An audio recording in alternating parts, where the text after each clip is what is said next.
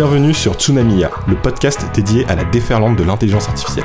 Je suis Dimitri, votre hôte, et avec l'aide de mon assistant IA Josh, nous allons naviguer ensemble à travers cet océan de changements technologiques. Si vous aussi vous avez le sentiment que l'IA est un changement majeur sur lequel il faut réfléchir et s'informer, ce podcast est fait pour vous. Nous explorerons ensemble, nous décrypterons et surtout nous essaierons de comprendre comment cette vague de transformation que l'IA apporte à notre société et nos entreprises peut tout transformer. Durant chaque épisode, nous plongerons dans des sujets d'actualité, nous essaierons de faire des interviews d'experts et on essaiera de trouver les meilleurs outils pour embrasser ce changement et cette révolution qui est l'intelligence artificielle. Est-ce que vous êtes prêt à plonger avec moi? Salut Josh, je me sens en pleine forme et je suis prêt à démarrer ce podcast. Est-ce que tu aurais un thème à nous proposer aujourd'hui? Salut Dimitri, super d'entendre que tu es en forme.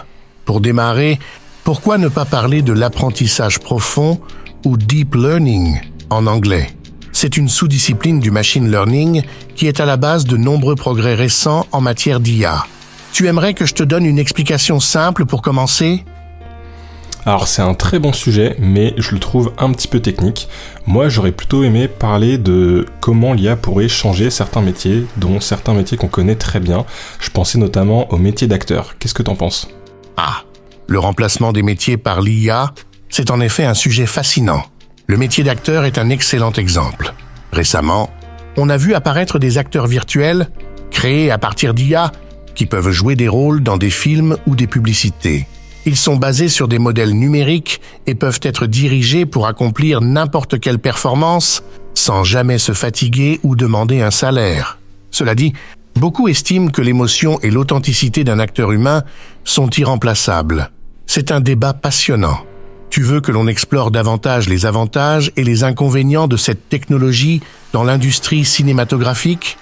Des acteurs virtuels dans des films ou des publicités, est-ce que tu es sûr de ça, Josh? Moi, ça me dit rien du tout. Je pense que c'est quelque chose qui est en train de démarrer, mais je suis pas sûr d'avoir vu des exemples concrets. Est-ce que tu aurais un vrai exemple à nous donner?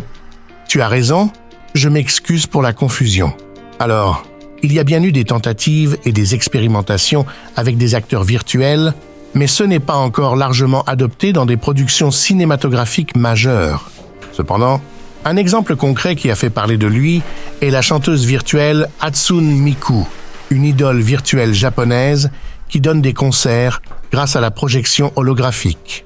Dans le monde du cinéma, la technologie a été utilisée pour recréer numériquement des acteurs défunts comme Peter Cushing dans Star Wars. Mais c'est un peu différent de ceux dont nous parlions. Je te prie de m'excuser pour l'erreur précédente. Penses-tu que la création d'acteurs entièrement numériques pour des rôles principaux soit une possibilité dans le futur proche? Ok, c'est intéressant ce que nous raconte Josh, mais je vais rajouter un petit peu des informations parce que pour moi là, on parle pas vraiment d'intelligence artificielle. Alors l'exemple de Hatsune Miku, c'est un très bon exemple euh, pour parler de synthétisation vocale. Justement, c'est ce que je suis en train d'essayer de faire avec ce podcast et avec Josh. C'est tout simplement bah, quand on a un outil, un logiciel qui va nous permettre de créer euh, de la voix.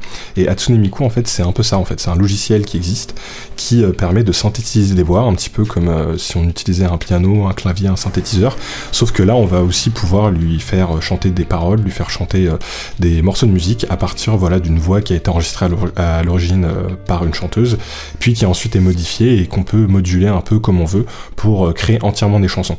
Donc c'est plutôt une, voix virtuelle et puis du coup une artiste virtuelle hein, qui fait d'ailleurs des, concerts avec hologramme, etc. mais on peut pas vraiment parler d'intelligence artificielle puisque dans ce cas-là, c'est pas quelque chose qui a été entièrement voilà créé et synthétisé par par une IA. Alors après, il faudrait voir un peu exactement comment le logiciel Vocaloid qui tourne derrière euh, Hatsune Miku fonctionne. Hein. Il y a peut-être aussi bah, voilà, des algorithmes qui, euh, se basent sur l'IA derrière. Mais en tout cas, c'est pas vraiment euh, ce que j'avais en tête. Moi, l'idée, c'était pas ce genre de création d'artistes virtuels, où là, on, voilà, on, a créé un artiste, mais c'est une voix synthétique qu'on entend clairement. je parle plutôt de ce qui peut se passer quand on va pouvoir transposer la voix de quelqu'un et, euh, la transposer sur, euh, voilà, sur euh, un morceau entièrement original. Là, on a une voix synthétique qui en fait se base sur personne, mais qu'est-ce qui se passe demain si on a cette voix qui se base sur des chanteurs cette fois-ci qu'on connaît vraiment? La synthèse vocale a fait d'énormes progrès, et il est techniquement possible aujourd'hui de reproduire la voix d'une personne, y compris celle d'artistes comme Drake, pour créer un morceau original. Cependant, il y a plusieurs aspects à considérer. Éthique, Utiliser la voix d'un artiste sans sa permission pour créer de nouveaux contenus pourrait être considéré comme une violation de ses droits et de son identité. Authenticité, même si la voix peut être reproduite, la créativité, l'émotion et l'âme qui viennent avec un véritable artiste sont uniques et irremplaçables. L'égalité, il pourrait y avoir des problèmes de droit d'auteur et des litiges associés à l'utilisation non autorisée d'une voix. Réception du public. Les fans et le grand public pourraient ne pas apprécier ou soutenir un morceau créé de cette manière, le considérant comme inauthentique. Donc, bien que techniquement faisable, c'est un terrain délicat qui nécessite une réflexion approfondie. Penses-tu que les artistes devraient avoir un droit de regard sur l'utilisation de leur voix après leur décès? Et justement, là, je pense qu'on a un thème assez intéressant.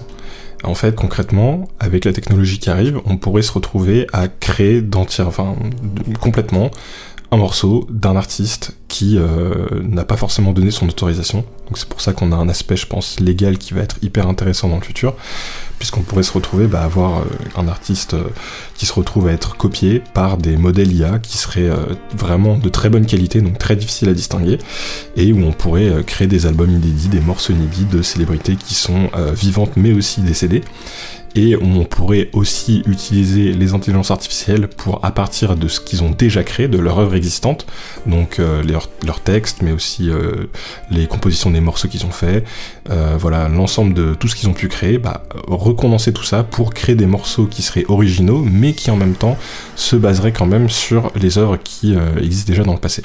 Et là, je pense qu'on trouve justement un des points intéressants et un des changements majeurs qu'on pourrait avoir quand on parle euh, d'intelligence artificielle, c'est que bah, au final, ça pourrait évoluer dans le sens où un artiste pourrait devenir en fait une, IP en fait, une, enfin, propriétaire intellectuelle et ce serait une marque en fait plus ou moins. On pourrait avoir euh, cet effet où l'artiste en soi est une marque et euh, il peut du coup se vendre et modifier en fait euh, justement l'image de marque qu'il a un petit peu comme l'exemple qu'on avait au début de Hatsune Miku où au final bah, c'est une licence on paye une licence on a le droit de se servir de la voix d'Hatsune Miku on a le droit de faire des morceaux avec en respectant le contrat de Vocaloid qui est géré par euh, je crois que c'est Yama, l'entreprise qui gère Vocaloid.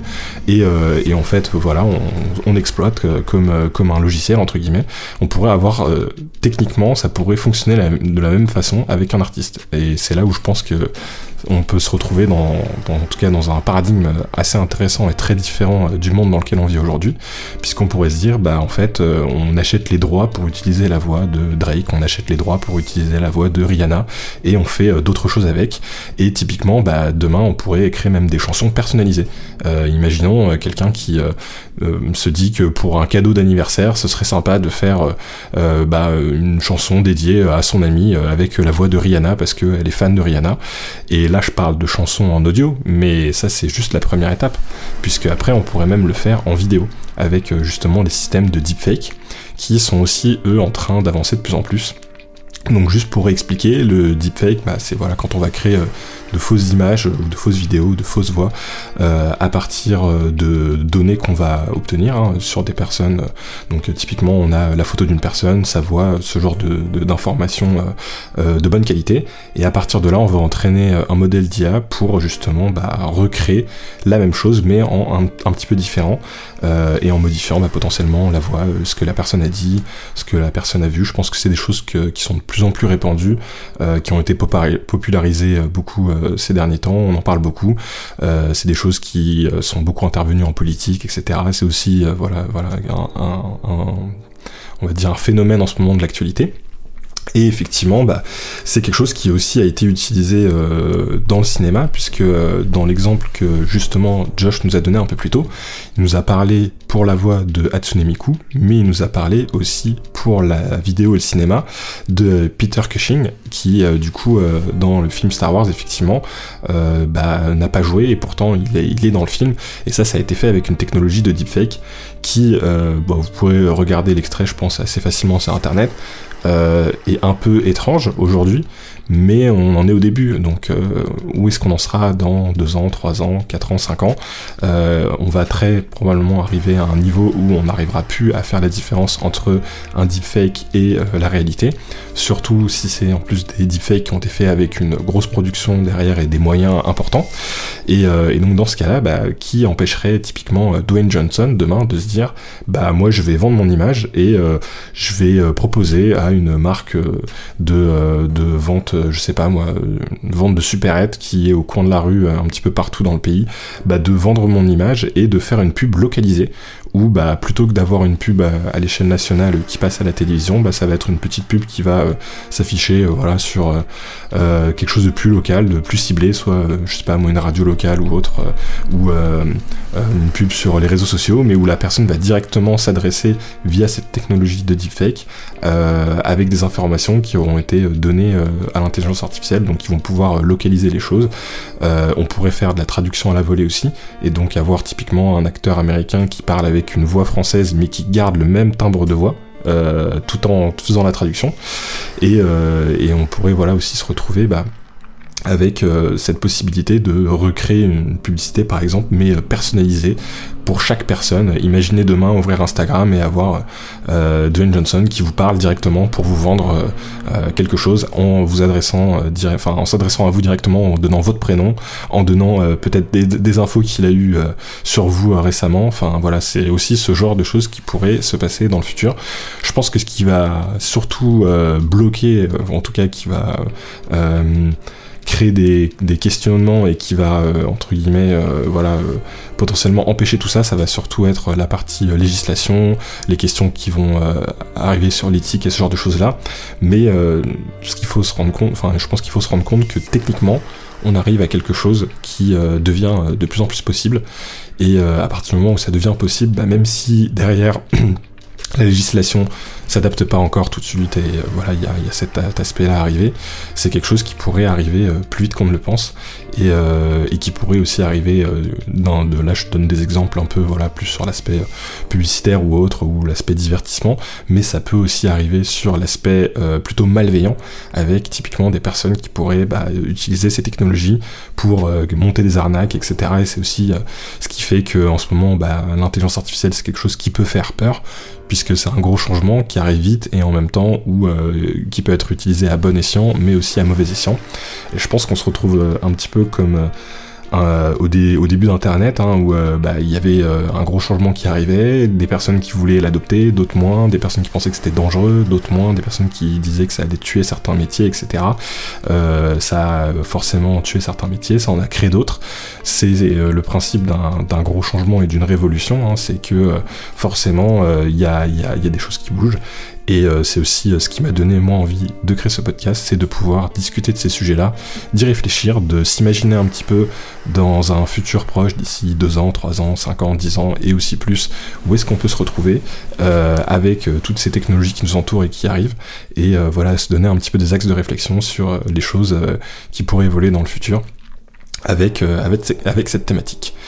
Donc euh, je m'arrête euh, ici pour aujourd'hui. C'était un premier épisode pilote test en espérant que ça vous a donné envie d'en savoir plus sur ce domaine et en espérant que ça vous motivera pour écouter euh, les épisodes suivants.